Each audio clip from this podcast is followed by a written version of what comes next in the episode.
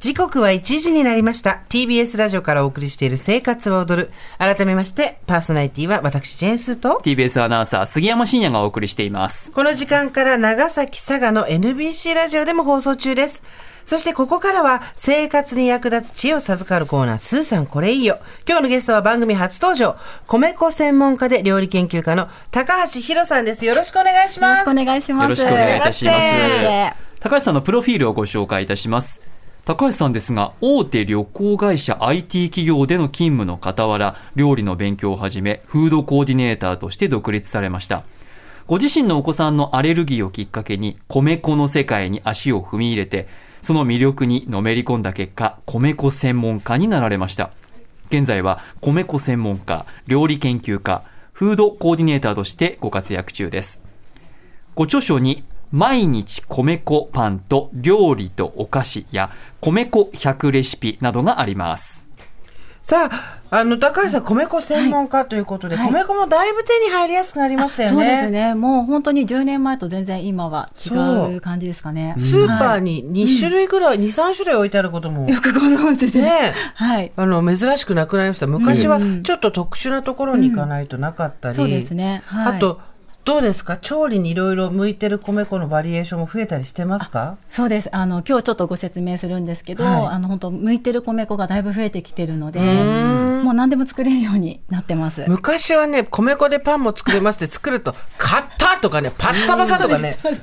美味しいけど、なんかパンなのかこれはみたいな感じもあったりしたんですけど、もともとお子さんのために米粉研究を始めたそうですね。あの、私、うちの子今10歳なんですけど、はい、小麦がちょっとダメかなってとこで、米粉を使い始めて、はい、でその時本当にあんまりなくてあの上手に作れなくて、うん、そこからすごいこういろいろやっていってもう今は本当に簡単に作れるようになったので、うん、はいあの今日はそういうのをちょっとはい、はいよろしくお願いします。いいします。こうね、パッケージの裏を見てみたりすると、はい、まあ、向いてる料理とかが書かれてるわけですよね。そうですね。一応、その、なんか書いてあるものを参考にしつつ、えっと、でも米粉ってすごい種類があって、うん、それがどれが向いてるかをちょっと判断するの難しかったりするんですよね。うん、で、それを、まあ、こういうふうに簡単にちょっと実験とかして、はい、まあ、どのぐらいちょっと違うかを見てもらおうかなと思うんですけど、うんはい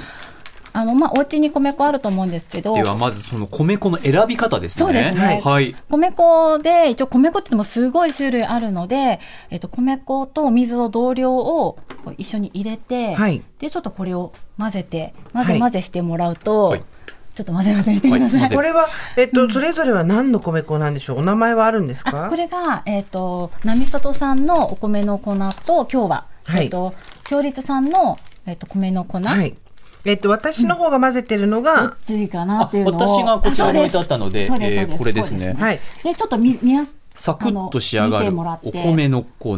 ですねこれで混ぜてもらうと、はい全然違う同じ今同じ量の水ですか同じ量の米粉と同じ量の水を入れてもこれだけ差が出るので、はい、これが結構米粉を選ぶときに難しくなる。今ですね、杉山さんの方が並里さんのサクッと仕上がるお米の粉を使いました。はい、私は、えっ、ー、と、ケーキ、ロールケーキの写真が、あの、置かれてる、あの、よく見るパターンですね。これ、ね、強立さんの米の粉っていうのを使って新潟米塩。同じ量の水をやって、私は今、コーンポタージュスープよりちょっと濃いぐらいのところまで溶けてます。うん、杉山さんの方はしっかりちょっとね、つぶつぶになってきて、固形になりつつありますね。団子状になってますね。全然水の量が足りないんじゃないか。杉山さんが、えっ、ー、と、私が今この使ってる、えー、まあ、あのね、ギリシャヨーグルトよりもっとあれかな。うん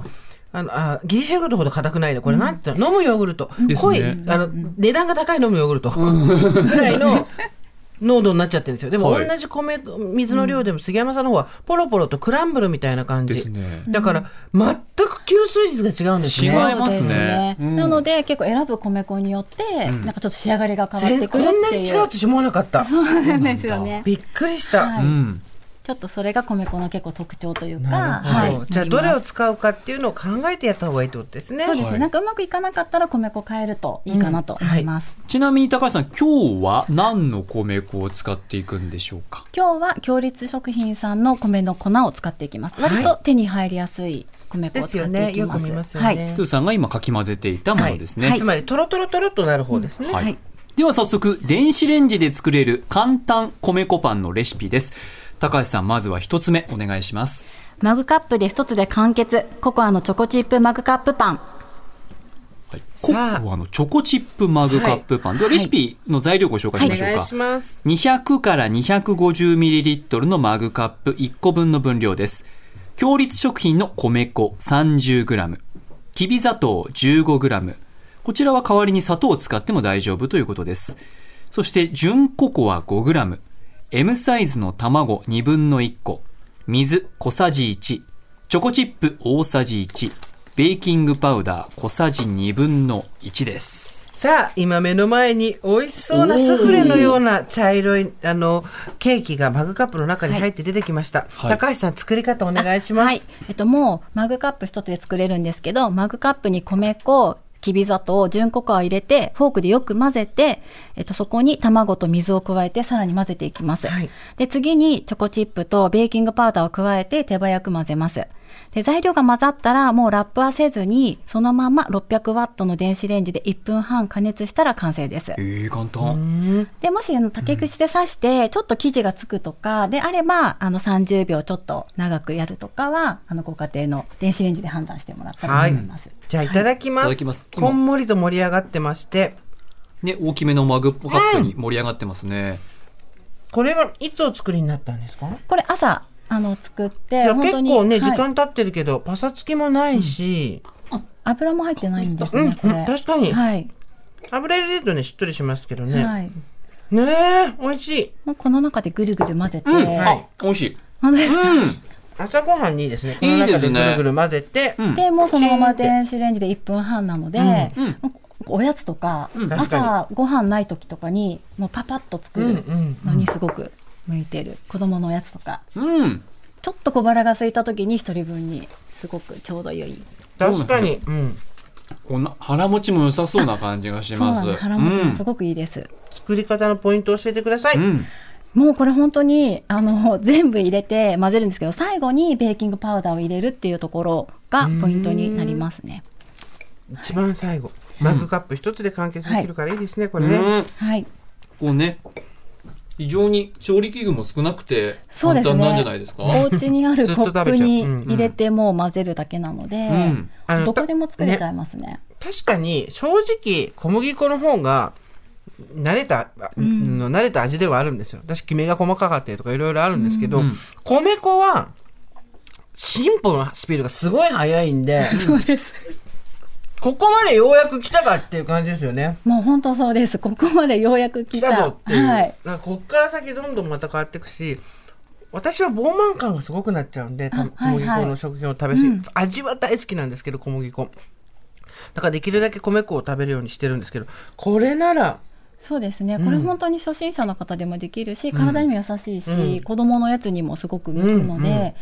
なんか初めての方が一番こう、ね、やりやすいかなって頭痛にもならないと思ったらちょっとペロリと食べられちゃうねスーさんどん食べてますね、はい、今日は誰にも止められない最高だ、マグカップに米粉きび砂糖純コカを入れて、混ぜてで卵と水卵と水、であとチョコチップとベーキングパウダーそうですね、はい、チンするだけチン簡単です入れるだけお子さんと一緒にね、できたりできますそうもう子供が多分自分で作れるようになると思います、はい電子レンジで作れる簡単米粉パンのレシピ1つ目ココアのチョコチップマグカップパンでしたでは高橋さん続いて2つ目の米粉レシピお願いします、はい、手を汚さずにできるじゃがいもカレーパンじゃがいもカレーパン。おお、なんか、イメージと違った。これ、パン、パンなのか蒸しパンみたいな感じですね。はい。黄色いね。カレーとじゃがいもが入ってる。絶対美味しいじゃん、そんなの。。チーズも入ってるんで。ああ、絶対美味しそうへえ、これ作り方どう、ま、まずスイちゃんからか。材料いきましょうか。はい。ちょっと動揺しちゃった。 800ml の耐熱容器1個分の分量です。強烈食品の米粉 60g。じゃがいもが 100g。M サイズのものでだいたいおよそ1個ですね。卵が1個。牛乳 50g。ピザ用チーズが 20g。きび砂糖 10g。カレー粉 5g。塩が小さじ4分の1。ベーキングパウダー 5g。容器に塗る用の油が適量以上となっています。では高橋さん作り方お願いします。はい、はい、えっ、ー、と耐熱容器の内側にえっ、ー、と薄く油を塗ります。あ流し入れる容器の方に、はい、で、あとは皮を剥いた小さめに切ったじゃがいもを別の耐熱容器に入れて600ワットの電子レンジで3分温めます。温まったじゃがいもをボウルに入れて潰したら卵、牛乳、ピザ用チーズ、きび砂糖、カレー粉、塩を入れて泡立て器でよく混ぜ、米粉を加えてさらに混ぜます。次にベーキングパウダーを加えてゴムベラでよく混ぜたら油を塗った耐熱容器に生地を流し入れて揺すって平らにならします。で600ワットの電子レンジで3分加熱したら容器から取り出して完成となります。うんいただきます。いい香り。ね、はい。今切っていただきました。あ、これふわふわ。ね。熱々だとチーズがちょうどとろっとして伸びる。美味しい。これめっちゃ美味しいぞ。あ、本当ですか。何がって、うん、ふわふわなんですよ。うん。あ、うん。美味しい。うん、めっちゃふわふわだし、しっとりしてるし、やっぱり油入ってるからかな。そうですね。卵、これ基本的に油は中には入ってなくて、卵と牛乳とあとチーズもすごい合うんだと思うんですけど。容器に塗る用の油しか使ってないので、ごめんなさい。はい。あとこのやっぱカレー粉がちゃんとこうしっかりね、働きが大きいですね。こんなにきめ細かくしっとりできるんですね、うん、そうなんですもうできるようになってきたっていうか、うん、米粉が本当進化してで、まあ、3分ぐらいで本当できちゃうので、うん、確かに朝朝忙しい時とかにチンってすればできます、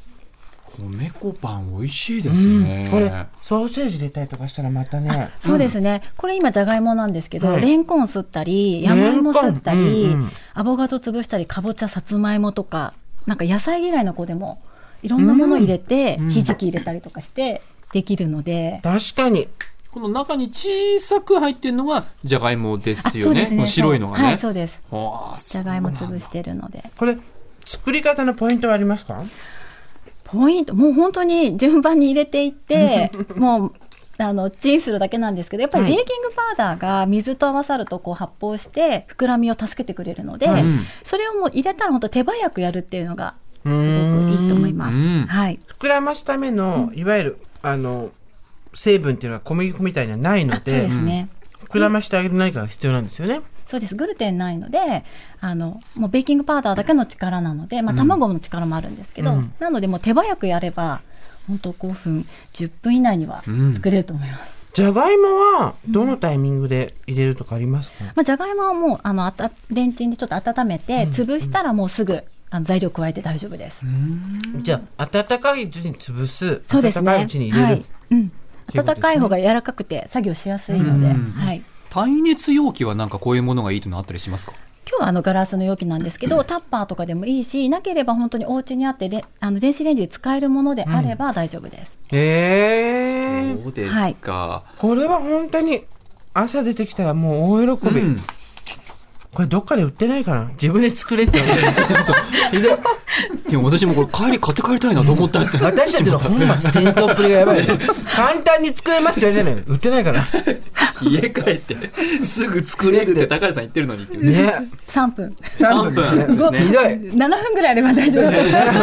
しかもね材料をね潰して混ぜて温めるだけですからねね、私たちひどいわね、ひどい電子レンジで作れる簡単米粉パンのレシピ2つ目じゃがいもカレーパンご紹介いただきました、はいそして高橋さんの本のお話をしたいんですけど、はい、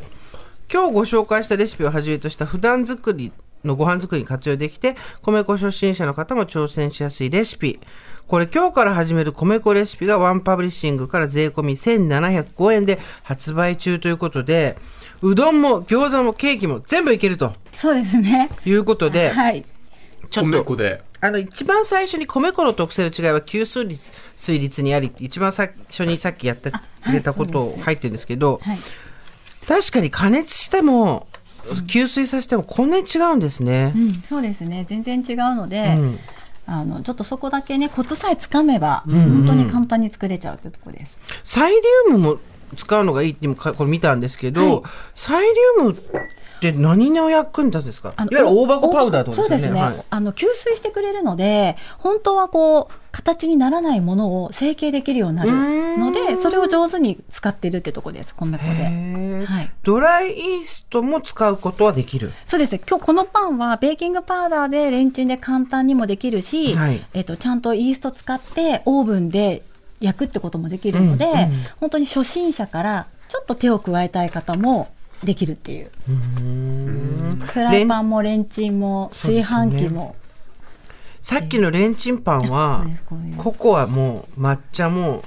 カレーもとにかく中に入れるものさえ変えればずっと入れるってことですねそうですねこれお子さんはじゃあ喜んでもう食べられるようになってますかそうですねもううちの子は帰ってきたらあのこれ作ってとかあとおやつもあるので、はい、レンチンに団子レンチンで団子レンチン団子団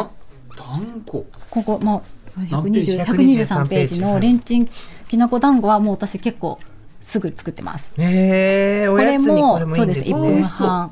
あれだ、あと、米粉のマーラー顔とか。そうですね。あと炊飯器使ったケーキとかね。あと普通に料理にも、意外になんかお菓子とパンに米粉って思ってるんですけど、はい、残ったあとかまああればもう料理にも何でも使えちゃうので。あの唐揚げのこ衣にしてるとこありますよね。そうですね。でももう本当とろみ漬けの一種で、なるほどなるほど。はい、レーライスとか何でもころあのできちゃうっていうところなので、もう一個あればパンも料理もお菓子もおやつも何でも。作れちゃうっていう。そう米粉って結構買ってもどうやって使っていいかわかんない使い切れなくてっていう話も聞くんですけど、ね、まあ、逆だから小麦粉と同じように使っちゃえばいいってことですね。そうですね。もう同じように使って全然大丈夫です。はい。